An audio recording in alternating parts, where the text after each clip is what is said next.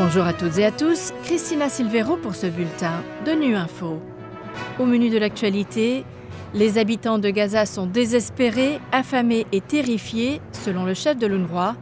La faim sévit en Afrique de l'Ouest et centrale alors que les financements manquent. Enfin, plus de deux personnes de moins de 30 ans meurent par minute d'accidents de la route, un carnage qui peut être évité. Certains habitants de Gaza sont tellement en manque de nourriture qu'ils arrêtent les camions d'aide et mangent immédiatement ce qu'ils trouvent, avertit jeudi le chef de l'Agence des Nations Unies pour les réfugiés palestiniens.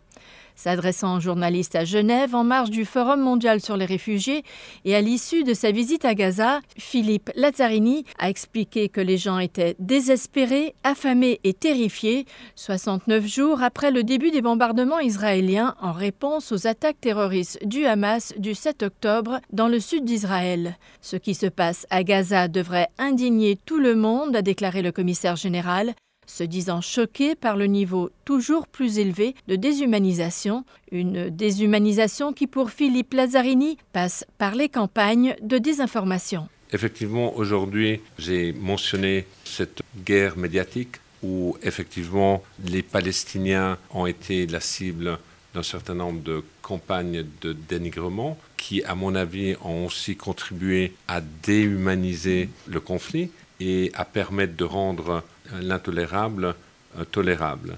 Et effectivement, dans ce contexte-là, l'UNRWA, qui est une agence qui apporte assistance et protection aux réfugiés palestiniens, mais dans le contexte de Gaza, aujourd'hui aux Palestiniens victimes de la guerre, on a aussi été la cible de campagnes de dénigrement, de campagnes où les informations sont complètement déformées, dans le but d'affaiblir la légitimité d'une organisation comme la nôtre.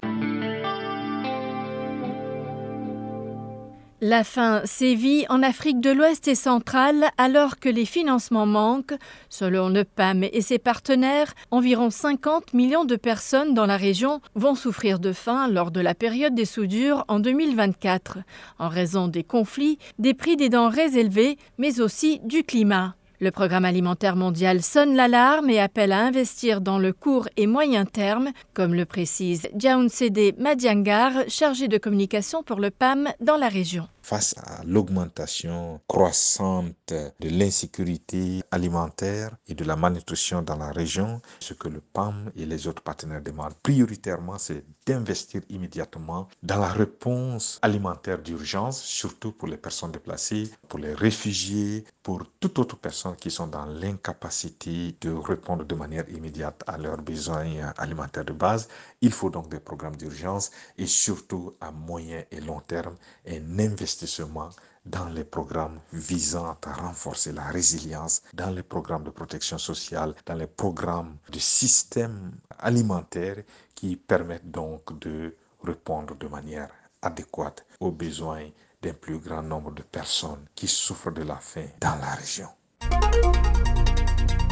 Près de 1,2 million de personnes décèdent chaque année sur les routes dans le monde, un chiffre en légère baisse selon le rapport annuel de l'Organisation mondiale de la santé. Au micro de Nu Info, l'envoyé spécial du secrétaire général de l'ONU pour la sécurité routière, Jean Todd, estime que cette baisse est encourageante mais insuffisante. C'est encourageant de voir qu'il y a une baisse, mais cette baisse est malheureusement insuffisante. Et là aussi, dans le rapport, on dit que les accidents de la route euh, arrivent pour les individus en général en douzième position par rapport aux causes de mort. Mais en fait, c'est la première cause où on a le vaccin.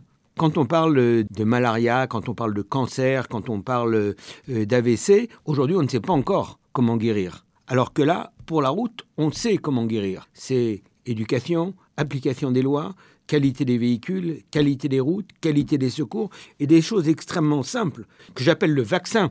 Un casque aux normes UN, mettre la ceinture à l'avant, à l'arrière, ne pas dépasser la limite de vitesse, ne pas boire et conduire, ne pas utiliser le téléphone et conduire, ça ce sont les vaccins. Donc il faut absolument que ces vaccins soient utilisés parce qu'ils existent.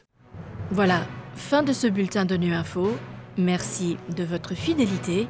À bientôt.